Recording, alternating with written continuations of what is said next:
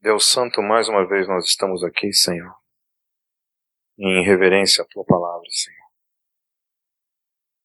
Obrigado, Deus, pelo privilégio que nós temos de, de podermos ler a Tua palavra, aprender e recebê-la como luz nas nossas vidas, Senhor. Tua palavra, ela é lâmpada para os nossos pés, Senhor, para o nosso caminho, para as nossas mentes, Senhor.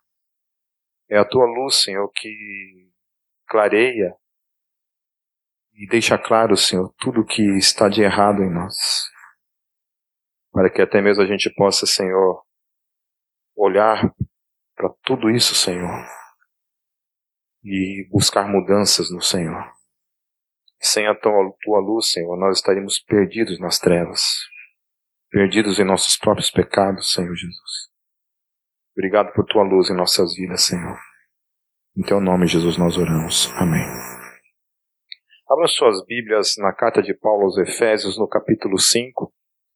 Hoje nós vamos ler vários textos da Bíblia, porque nós vamos tratar de modo temático a pregação, de modo temático a pregação hoje.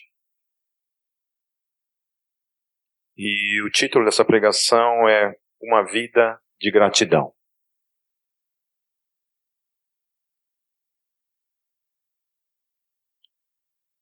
A partir do versículo 1.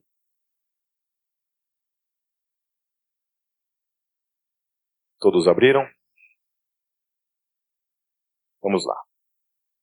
Sede, pois, imitadores de Deus como filhos amados, e andai em amor como Cristo também vos amou e se entregou a si mesmo por nós, como oferta e sacrifício a Deus, em cheiro suave. Mas a prostituição e toda sorte de impureza ou cobiça nem sequer se nomeie entre vós, como convém a santos. Nem baixeza, nem conversa tola, nem gracejos indecentes, coisas estas que não convêm, mas antes ações de graças. Então Paulo começa falando que diante de, de todos esses comportamentos, essas coisas que muitas vezes se tornam até mesmo comum no nosso meio, é, em especial num momento que a gente tem vivido como igreja brasileira, em detrimento de uma influência política que, que o Brasil sofreu durante todos esses últimos anos, uma política que, de certa forma, também trouxe para dentro da igreja aquilo que a gente chama de relativismo. Eu não estou dizendo que outras políticas também não, não contribuem para isso, mas estou dizendo que, em específico, nosso país foi assolado por um tipo de pensamento relativista que adentrou na igreja. Isso é um fato. Então, você, há 20 anos atrás, você não via cristãos defendendo aborto. Você não via cristãos defendendo a liberação das drogas. Você não via cristão sendo contrário à família. Você não via esse tipo de discurso da parte de cristãos. Também, claro, você também não, não via cristãos verdadeiros, não estou falando de, de gente que se intitula, mas você não vê cristão verdadeiro falando que bandido bom é bandido morto. Amém, queridos? Certo? Nós temos que tomar muitos cuidados na, na nossa vida a não cair em extremos, certo? Nosso conceito é cristão bom é, é bandido bom é bandido convertido ao Senhor. Amém? Esses dias eu vi um, posse de um cara falando da influência de uma igreja que começou a fazer evangelismo na perto da, da favela, perto de casa, da casa da, onde ficava localizada essa igreja, e a criminalidade, só em detrimento a questão do, do evangelismo, a criminalidade naquela região diminuiu num, de um modo gritante. Então, o evangelho é a solução para tudo. Amém? Então, hoje você tem visto mais do que nunca uma geração que está defendendo certos conceitos que, na minha ótica, na minha perspectiva, tanto de um lado quanto do outro, defendendo certas questões que, no meu entendimento, são contrárias à palavra de Deus. E eu, como cristão, não devo jamais validar esse tipo de coisa. Amém? Então, quando eu vejo crente falando desse tipo de coisa, assim, que bandido bom é bandido morto, eu desaprovo no ato. Amém? Assim como também não entendo um, um cristão defender o aborto. Para mim, não tem, sob hipótese alguma, um cristão defender o aborto. Para mim, tem alguma coisa errada aí. Um cristão que defende também o casamento gay, tem alguma coisa errada. Entende?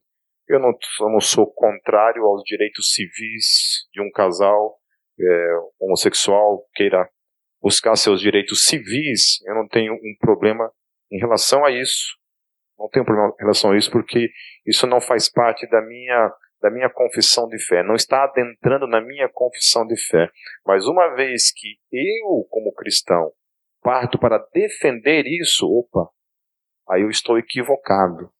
Eu estou equivocado. Então, em nome de, de clamar uma espécie de amor cristão, hoje em dia nós temos, de certa forma, abraçado não somente o pecador, que é o conceito do Evangelho, abraçar todo o pecador, todo, sem discriminação, certo? Então a gente abraça com certeza aquele que é o, o a pessoa que aborta, a gente abraça essa pessoa do mesmo modo, sem de maneira alguma validar o ato, que é o que está acontecendo.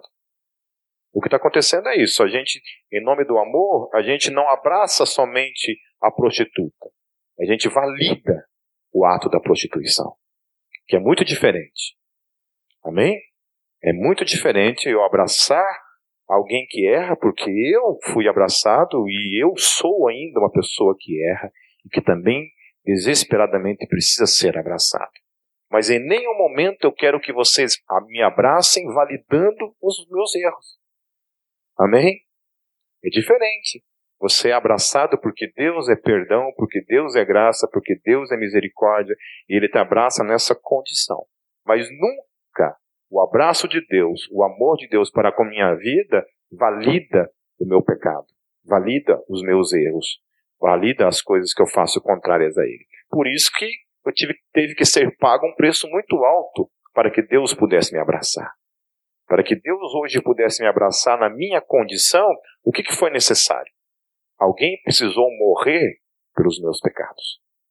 Amém? Então Deus não validou os meus pecados, Deus puniu os meus pecados. Todos eles. Os meus pecados de prostituição, os meus pecados de vícios, as minhas mentiras, os meus egoísmos, todos os meus atos de pecados que eu cometo na minha vida, Deus não abraçou esses pecados. Deus matou esses pecados. Deus condenou esses pecados em quem? Em Cristo Jesus. Amém? Então Deus nunca validou o pecado. Nunca, jamais validou, como alguns têm tentado fazer, para se encaixar de uma maneira talvez politicamente correta. E aí esses extremos né, que a gente vê por aí.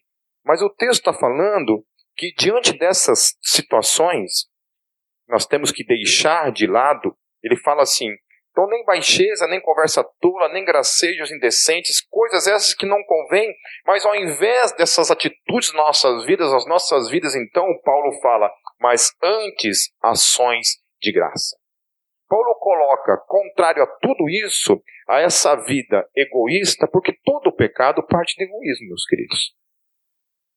Todo pecado é uma atitude, uma ação egoísta da minha parte, da minha carne, contrária à vontade de Deus para minha vida. Então, ao invés de eu me prostrar para a vontade de Deus, eu me prostro para a minha carne e eu cometo aquele pecado. Certo? Então, Paulo fala assim: que há dentro do meu coração, o que está demonstrando pela minha atitude é um momento de insatisfação para com aquilo que Deus é, para com aquilo que Deus faz na minha vida. Como o meu coração se enche de insatisfação diante de Deus, porque a minha vida com Deus, o que Deus me dá, não é suficiente para mim, o que, que eu faço? Eu me inclino para a minha carne para me satisfazer de algo que Deus não tem me satisfeito. Então, eu satisfaço os meus desejos, uma vez que eu estou vazio da presença de Deus na minha vida. Então, todo o pecado, ele é um ato de egoísmo, mas, primeiramente, ele é um ato de insatisfação para com o Deus Todo-Poderoso. Eu não estou satisfeito com Deus, portanto, a minha insatisfação me inclina, então, para algo para preencher esse vazio e essa insatisfação na minha vida. Então, Paulo fala que a única forma de a gente tentar, de alguma forma, vencer esses pecados é ter uma vida de gratidão. Ser grato. Todos os dias. Deus, eu sou grato pelas coisas que o Senhor tem feito na minha vida. Eu sou grato por quem tu és. Eu sou grato por tudo. Tudo, exatamente tudo que o Senhor tem me dado. Então, esse, esse encontro da satisfação com Deus no meu coração, no meu espírito, na minha alma, por eu estar 100% satisfeito, eu não me inclino para as outras coisas. Imagine-se, você está lá numa churrascaria, né? Ou então num restaurante vegano, sei lá, cada um, né? Você está lá enchendo a barriga, você comeu, está ali até passando mal de tanto que comeu, certo? Tem sentido você levantar dali, atravessar a rua e uma outra churrascaria, encher o que não tem? Não tem lugar mais. A não ser que você vá no banheiro, coloque o dedo na goela para esvaziar, para você encher novamente. Então, estar satisfeito, estar cheio, uma vez cheio, não te leva então a querer preencher algo que você já está cheio. Certo? Então, viver essa vida de gratidão é estar completo, é estar cheio. Amém? Eu sou grato. Eu não tenho necessidade de mais nada, porque eu sou grato a Deus por tudo. E as coisas que, que circundam o meu coração, que querem me levar a viver uma vida de insatisfação para com Deus, me levam então a esse caminho, que é o caminho do pecado. Então, o início da rebelião, meus queridos, o início do pecado dos homens contra Deus foi e é a falta de um coração grato, a falta de um coração agradecido. Esse é o início. Adão e Eva estavam lá no Éden. Tinham tudo Exatamente tudo eles tinham. Eles não tinham medo de nada. Eles não tinham medo de morrer. Eles não ficavam doentes. Eles não tinham medo da fome. Eles não tinham medo da escuridão. Eles não tinham medo do inferno. Eles não tinham medo do diabo. Eles não tinham medo de, de nada. Estava tudo perfeito. Até o dia que o diabo plantou no coração deles um desejo de insatisfação. Até o dia que o diabo chegou no coração deles e falou assim: Olha, não está completo. Para vocês estarem completos, completinhos mesmo, vocês precisam ser igual a Deus. No dia que vocês se tornarem igual a Deus, aí vocês vão estar completos. Os dois olham para aquilo ali, então, e se inclinam para aquilo, e por causa disso nós estamos todos aqui. Por causa de um desejo de insatisfação no coração, que nasce, que brota, eles se inclinam para aquilo, e todos nós estamos aqui pagando o preço por causa disso.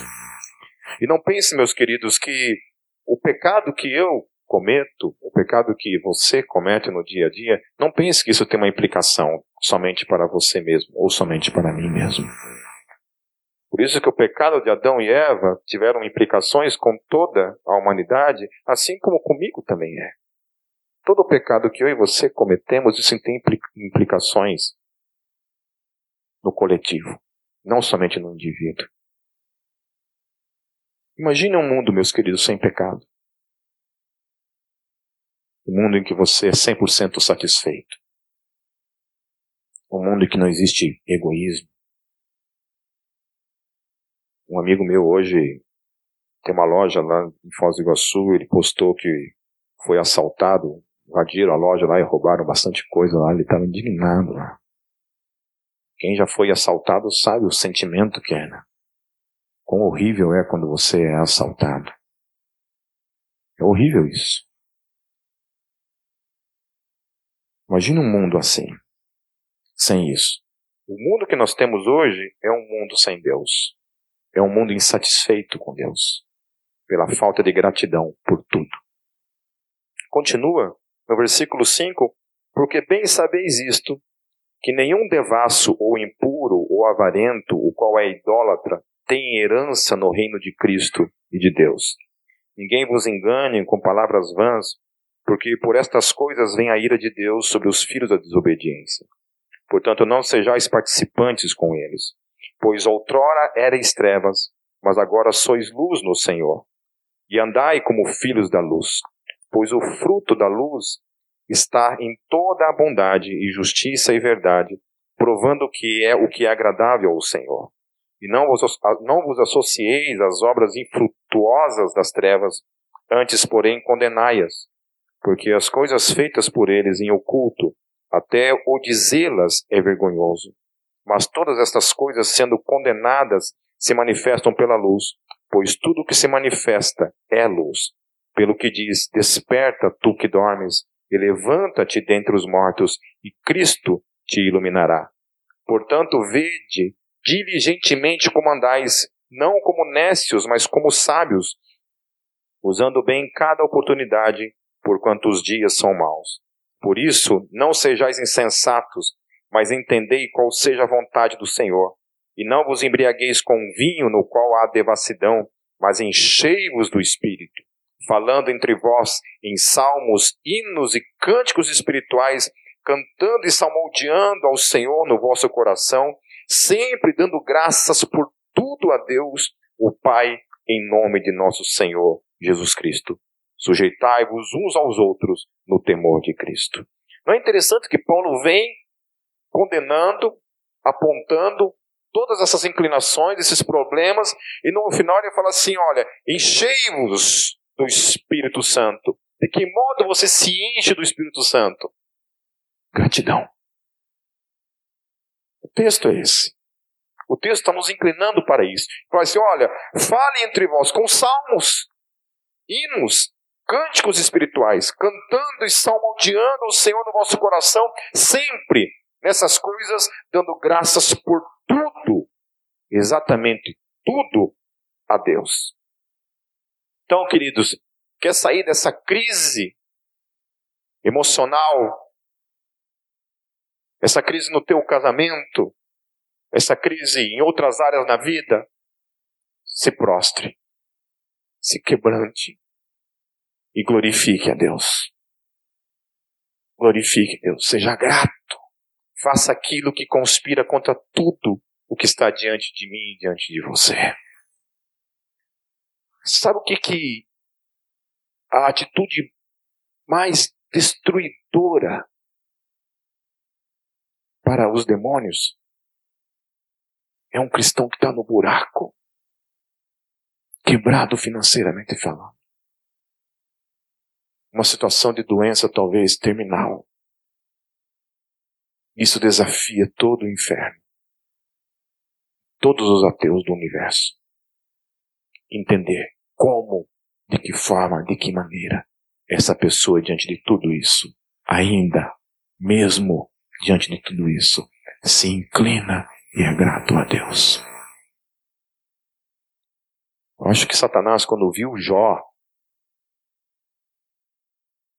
prostrado naquelas cinzas, pegando com uns cacos ali, se coçando inteiro, depois de perder sua própria família, todos os seus bens e toda a sua saúde, se coçando. E as palavras da boca dele são: O Senhor deu, o Senhor o tirou.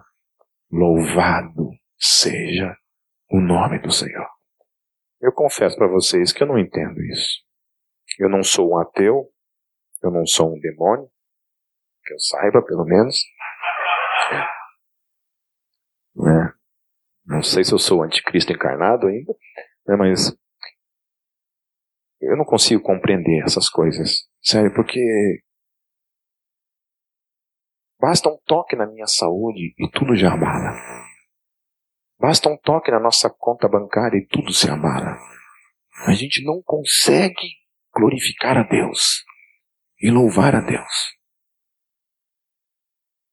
Como é difícil isso. Sempre quando alguém está passando por algum tipo de tragédia, por algum tipo de situação, é... como é difícil você chegar e ter algo para dizer. Né? Porque a gente, às vezes, no intento de fugir de certos jargões que existe por aí, porque eu lembro que quando eu fiquei doente, eu muita gente no intento de me ajudar trazia assim, de certa forma, aqueles chavões, né? Irmão, você tem que declarar que você é mais do que vencedor, né? Não, eu entendo, queridos, não estou criticando isso, entende? Porque assim, eu entendo o intento do coração, entende? Mas há momentos que parece que nada disso funciona.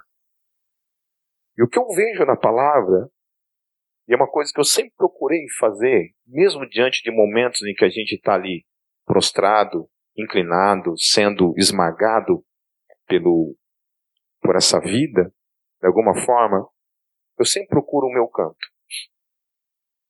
Eu vou para o meu canto. A Kátia sabe que eu, eu fico em silêncio, eu fico quieto, eu me aquieto todo.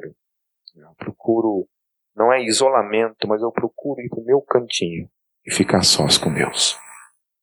Ainda que o meu coração, assim, naquele momento, não é um coração absolutamente grato, mas ainda assim, eu vou para o meu cantinho com Deus e vou orar. E falo para Ele a primeira coisa: Deus, obrigado pela tua graça, porque a tua graça me basta. Eu não tenho nada, Senhor, para cobrar de ti. Nada. Tu não é obrigado a nada. Não está sobre você nenhum tipo de obrigação para comigo. Ainda que eu esteja sentindo, tem sentimentos brotando em mim, na minha mente, na, sim, no meu coração, há coisas que conspiram contra a minha adoração nesse momento. Eu inclino meu coração diante do Senhor e sou grato. Sou grato por tudo que está acontecendo. Ainda que aqui dentro a vontade é de levantar a mão para o céu, como os amigos de Jó falaram para ele. Amaldiçoa, a esposa dele falou, amaldiçoa esse Deus. Já ouviram essa voz na tua mente? Já ouviram? Já sentiram tentados muitas vezes a amaldiçoar Deus porque Deus não está fazendo o trabalho dele direito, que é cuidar de você?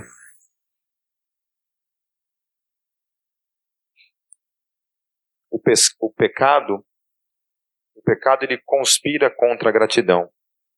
É a nossa insatisfação que nos inclina para o pecado.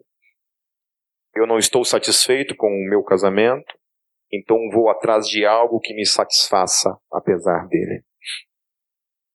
Isso segue quanto a roubar, cobiçar, invejar, etc. Eu não estou satisfeito com o que eu tenho, então tenho que roubar. Eu não tenho o que aquela pessoa tem, então eu a invejo. Tudo resulta da falta de gratidão diante de Deus por aquilo que você tem. Geralmente é assim. Casamentos se acabam porque a gente perde a gratidão a Deus por aquilo que a gente tem do lado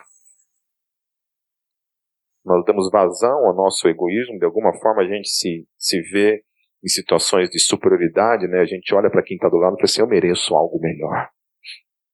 Isso é uma ingratidão diante de Deus. Geralmente eu penso ao contrário em casa, né? Eu fico pensando na Kátia assim, falo assim, Deus, coitada da minha esposa, o que você foi fazer com ela? que você foi fazer com ela? Não sei se ela é grata por mim. Você é grata por mim? Aqui todo mundo vai falar que sim, né? Lá em Romanos, no capítulo 1, no versos 20 a 21, pois os seus atributos invisíveis, o seu eterno poder e divindade, são claramente vistos desde a criação do mundo, sendo percebidos mediante as coisas criadas, de modo que eles são inexcusáveis. Porquanto, tendo conhecido a Deus, contudo não glorificaram como Deus, nem lhe deram graças. Antes as suas especulações se desvaneceram e o seu coração insensato se obscureceu. Então a gente vê que o problema está aqui. Deus criou todas as coisas, Deus deu a vida para o homem. O homem olha para isso, tem o conhecimento disso, e ainda assim o seu coração não se inclina a ser grato a Deus. Sabe, uma coisa que a gente. É, eu, desde o ano passado, desde novembro do ano passado para cá, eu basicamente perdi minha saúde. É, eu, sabe o que, que é? Todo dia tá doente. Desde o ano passado eu estou num processo de lutar contra algumas, algumas doenças em mim. E, e é, é revoltante isso. Como é revoltante isso? Mas a coisa que eu, eu, eu, eu sempre eu tenho um problema que me dá um pouco de refluxo pouco não, bastante, agora não, está controlado, mas no começo eu não, não podia dormir deitado, eu tinha que dormir sentado. Então eu fiquei praticamente meses dormindo sentado, todos os dias. E, e para não atrapalhar a Kátia, eu dormia no sofá de casa, sentado. Literalmente. Então imagina a cena. Né? Dava umas dez e meia da noite, eu ia para o sofá, né, sentado. E a noite toda sentado, dormindo, sentado. Né? E tinha dias que eu chorava. Eu falava assim: Deus, eu quero dormir deitado. Então você que dorme deitado, seu miserável, seja grato a Deus porque você pode dormir deitado. Sabe? Porque se você não é grato por isso, eu vou desejar para você dois meses dormindo sentado para você aprender a ser grato por dormir deitado. E aí, assim, coisas que eu podia comer, eu não podia mais. Aliás, não estou podendo ainda, até terminar o tratamento.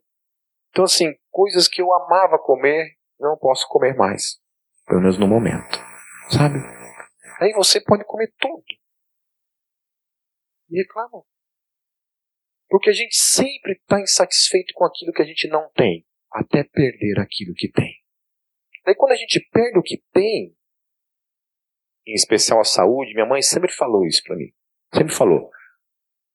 O que a gente tem de mais importante é a saúde, não é nem a vida, é a saúde. Porque vida sem saúde não é vida. A coisa mais importante que a gente tem é a nossa saúde. Porque, querido, ficar doente é uma droga. Alguém gosta de ficar doente aqui? Fala aí que eu vou orar para providenciar para tua vida hoje mesmo uma doencinha da parte de Deus aí.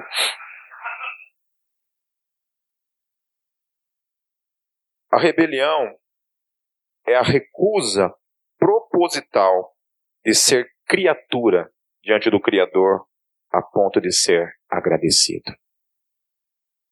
Todo o nosso pecado, a nossa rebelião, nasce desse coração ingrato. Eu sou ingrato a Deus.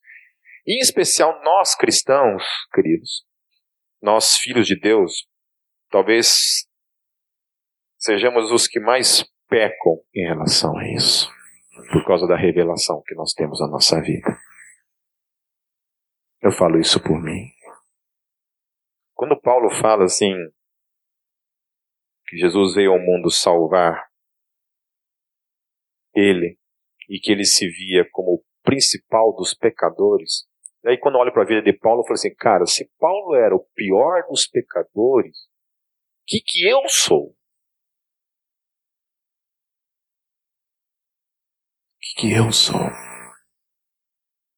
Então, assim, a gente tem a, a revelação acerca de Jesus, do que ele fez por nós, e a grande pergunta é: por que, que a gente peca? É possível viver uma vida sem pecado? É. Não no sentido de você bater no peito e sair por aí falando para todo mundo que você é melhor que todo mundo. Não. Mas é possível nós trabalharmos a nossa vida, um coração de gratidão a Deus todos os dias, até que essas inclinações vão perdendo a sua potência na nossa vida. E Jesus, Jesus vai tomando o centro da nossa vida, em absoluto. Ontem aqui ministrando para os homens, Queridos, ontem nós tivemos nosso primeiro encontro de homens. Nós queremos fazer todo mês. E aí, assim, todos os homens dessa igreja estão convidados. Fora dessa igreja também, que não fazem parte dessa comunidade, mas quiserem estar junto com a gente, vocês estão todos convidados. Só ficar atento lá no Facebook. Mas uma das coisas que a gente trabalhou ontem como primeiro fundamento e alicerce para a masculinidade é o nosso amor por Jesus. Nós não temos condições de sermos homens sem Jesus.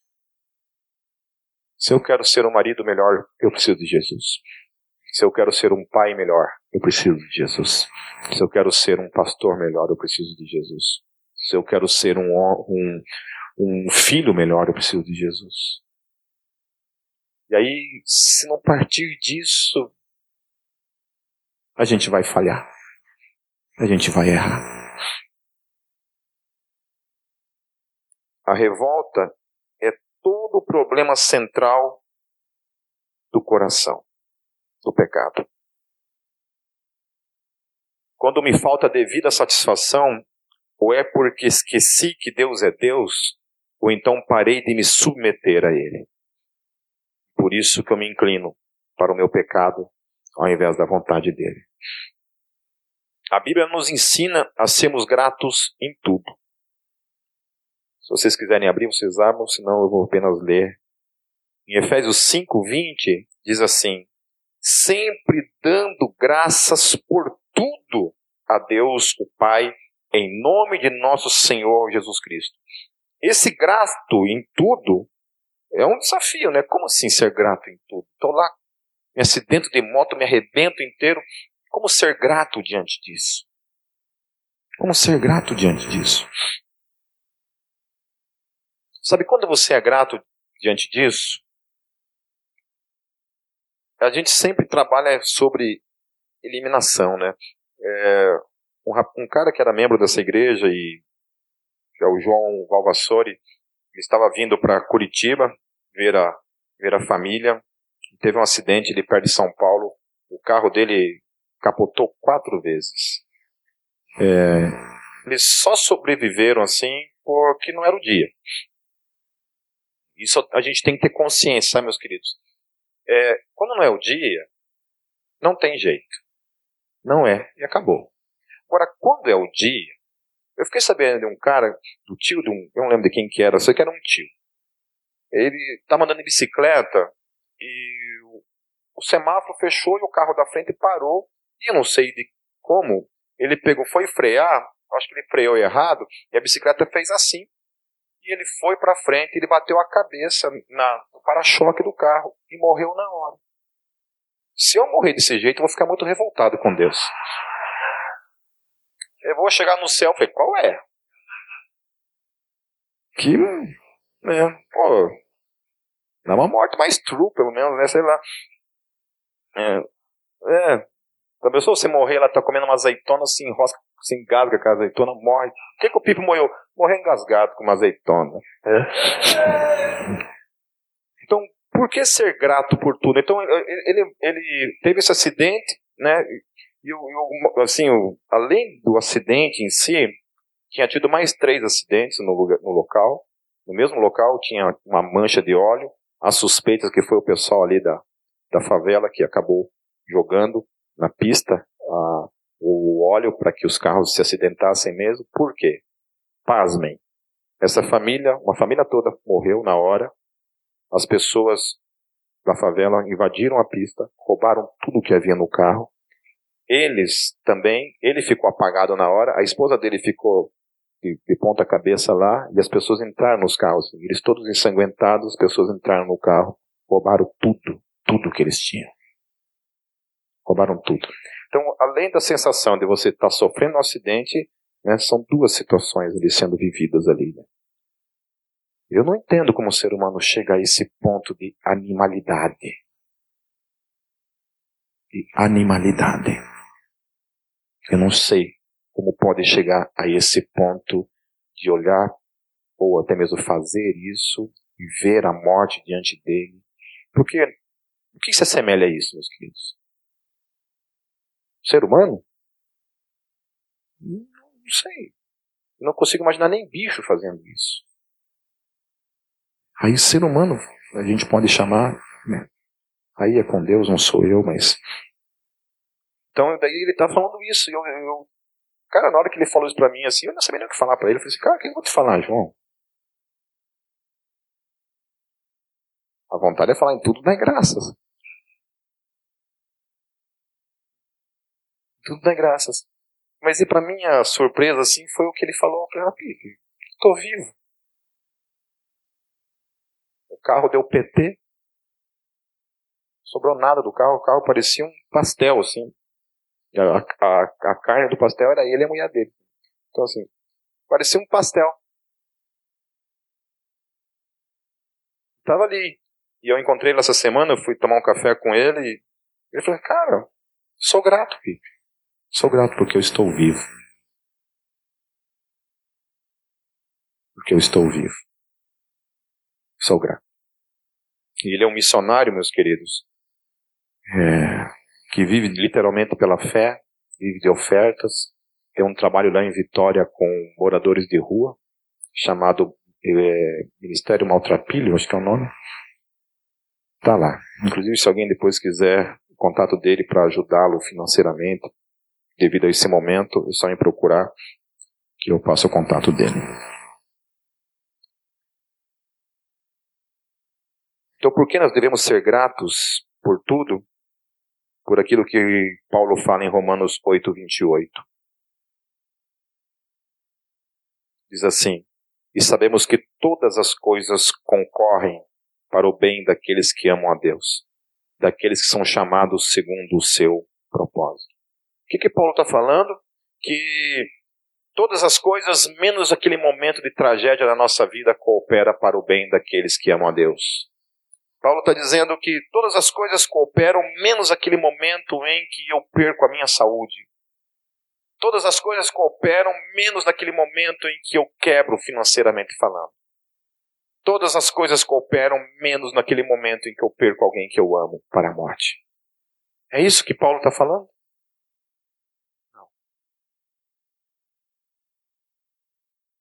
Essa é uma declaração, meus queridos, acerca da soberania absoluta de Deus de alguém que é convicto disso. Acerca da soberania de Deus para com todas as coisas. Ao ponto de ele falar assim, queridos, tudo coopera para o bem. Tudo, exatamente tudo. É, a, a Kátia ela comprou assim dois quadrinhos assim de colocar letrinhas assim, sabe? Então ela coloca assim versículos bíblicos nesses quadrinhos e tem sido uma bênção nas nossas vidas isso. Todos os dias eu olho aquele quadrinho e eu vejo o que está escrito lá. E aquilo, de alguma forma, fala no meu espírito todos os dias. A gente precisa aprender a isso, sabe? A colar na nossa, na nossa parede, sabe? Em algum lugar visível para que nós, todos os dias, nossos olhos se lembrem. Se lembrem. Eu gosto muito quando Moisés está entrando na terra prometida, ele precisa dispensar o povo porque ele não ia entrar. Mas o último sermão de Moisés, falando para aquele povo, era: lembrem-se. Lembrem-se. Lembrem-se do que Deus fez na vida de vocês. Não se esqueçam jamais. Não se esqueçam. Vocês precisarão lembrar todos os dias daquilo que ele fez para que vocês não se percam todos os dias. Lembrem-se. Então, colocar essas coisas diante dos nossos olhos é para trazer a memória. Eu comecei a ler um livro chamado, que a gente está trabalhando com os homens, chamado O Silêncio de Adão, e como esse livro falou comigo. Eu estava compartilhando com os homens ontem, falei assim, cara, o que seria da minha vida sem a igreja? Sem, o que seria da minha vida sem caminhar com outros cristãos que leram um livro e falaram, Pipe, você precisa ler esse livro. Aí eu vou lá e leio aquele livro, que livro muda a minha vida. Se eu não tenho comunhão com ninguém, se eu sou um cara que não tem interesse em comunhão com ninguém, eu perco isso na minha vida. Assim, do mesmo modo, eu, assim como leio, também indico para outros, e assim, sucessivamente, nós nos tornamos tanto abençoados quanto abençoadores da vida dos outros. Paulo, lá em Filipenses 4, 4 a 7, diz assim: regozijai-vos sempre no Senhor. Outra vez, regozijai-vos. Seja a vossa moderação conhecida de todos os homens. Perto está o Senhor. Perto está o Senhor. Repita comigo. Perto está o Senhor. Amém? Certo? Não é longe, é perto. Ele está o tempo todo perto de mim e de você. Então, por causa que ele está perto, porque ele está ali junto de mim e junto de você, o texto fala assim: não andeis ansiosos por coisa alguma, antes em tudo sejam os vossos pedidos conhecidos diante de Deus pela oração e súplica com ações de graça. Ou seja, com gratidão, meu querido. Não é peitar a Deus, não é cobrar Deus, não é reivindicar nada diante de Deus, mas é chegar diante de Deus, apresentar o coração, os desejos, o pedido diante de Deus, mas também com ações de graça. Deus, eu preciso disso, mas obrigado por tudo que eu já tenho. Se o Senhor me dá, amém. Se o Senhor não me dá, amém também. E o texto continua: E a paz de Deus, que excede todo entendimento, guardará os vossos corações e os vossos pensamentos em Cristo Jesus. Então, o que, que guarda os pensamentos? O que guarda o coração? Ter esse coração grato todo o tempo. Porque um coração ingrato, meu querido, é brecha para o diabo. É brecha para o diabo. Alguém que é casado com um cônjuge que gosta de reclamar da vida? Que nunca está satisfeito com nada? Hum? Marido, nós precisamos comprar um carro. Você compra um carro. Falei, não, marido. Preciso de dois carros. Não sei porque eu falo essas coisas aqui na Gólgota, vocês mal têm bicicleta em casa.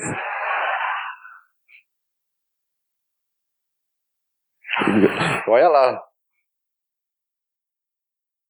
Sempre ingrato, sempre está com o coração assim, ansioso.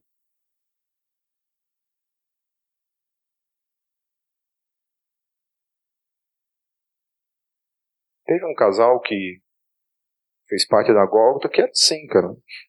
A esposa todos os dias me ligava para reclamar da vida. Todos os dias ligava para mim para reclamar da vida. Nunca para ser grato. Que coisa horrível. Que coração horrível. Eu não falo isso no, no sentido de, de, de, condenação, de acusação, mas no sentido de, de misericórdia. Falei, cara, que horrível você ser assim. Você não conseguir ser grato. Você acordar todo dia com o coração ali, ó. Você olha para tudo, tudo, tudo não está bom.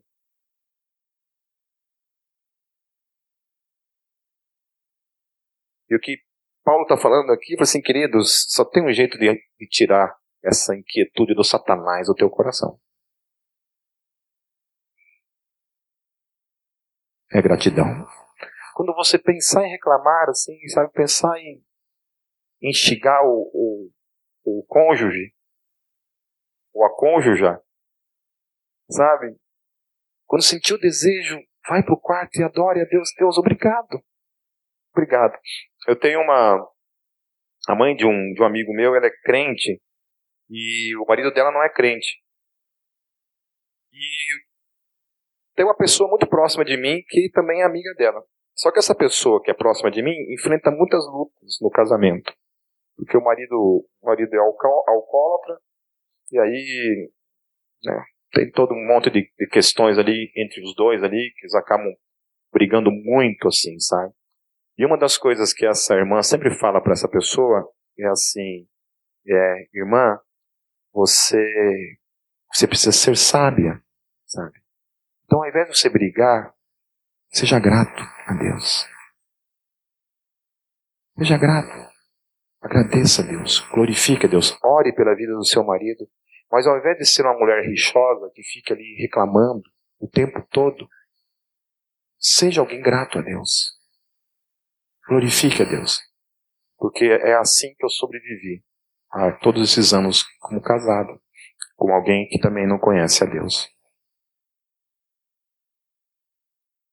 Portanto, Colossenses capítulo 2, versos 6 a 7, já estou quase encerrando, meus queridos. Portanto, assim como recebeste a Cristo Jesus, o Senhor, assim também nele andai, arraigados e edificados nele, e confirmados na fé, assim como fostes ensinados, abundando em ações de graça.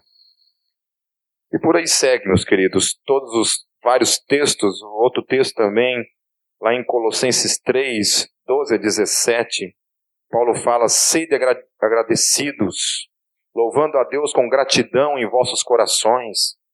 Lá em Colossenses 4, 2, ele fala: perseverai na oração, velando nela com ações de graça. Tudo coligado.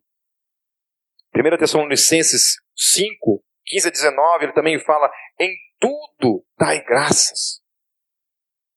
Em tudo dai graça.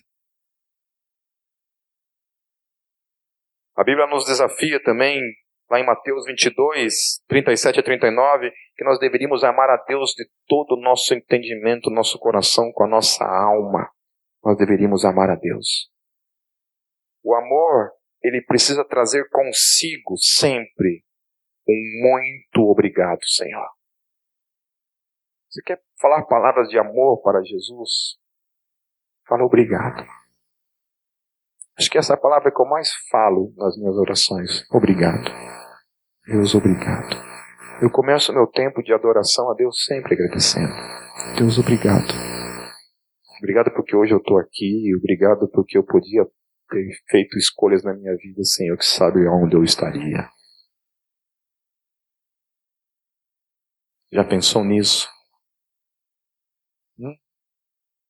Já pensou se naquele dia você tivesse escolhido outro caminho que não caminhar com Jesus? Aonde você estaria?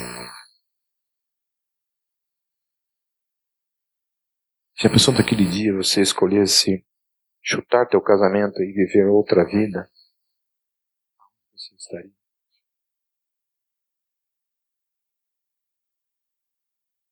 Eu conversando com um amigo que hoje está servindo ao Senhor e que foi viciado em cocaína. Eu conversando com ele essa semana e ele falando do, do sofrimento dele, que ele sonha todos os dias que ele está cheirando cocaína. Sofre todos os dias. E ele falou para mim assim, Pipe, eu sei que se eu cair, é caixão. Por isso eu sou grato a Deus todos os dias por mais um dia que eu que eu consegui vencer. Mais um dia. O desejo, para encerrar, o desejo se torna pecado quando deixa de incluir o amor para com Deus e os homens. Devo amar a Deus o suficiente para estar satisfeito no meu coração. Devo amar os homens o suficiente para não cobiçar não ter inveja. E nós só vencemos sendo gratos em tudo. Se nós todos queremos vencer o pecado, meus queridos, temos uma vida cheia de Deus. Precisamos, antes de qualquer coisa, inclinar nossos corações, prostrar nossos corações, esmurrar nossos corações diante de Deus, para que a gente tenha de fato diante de Deus um coração grato. Em nome de Jesus.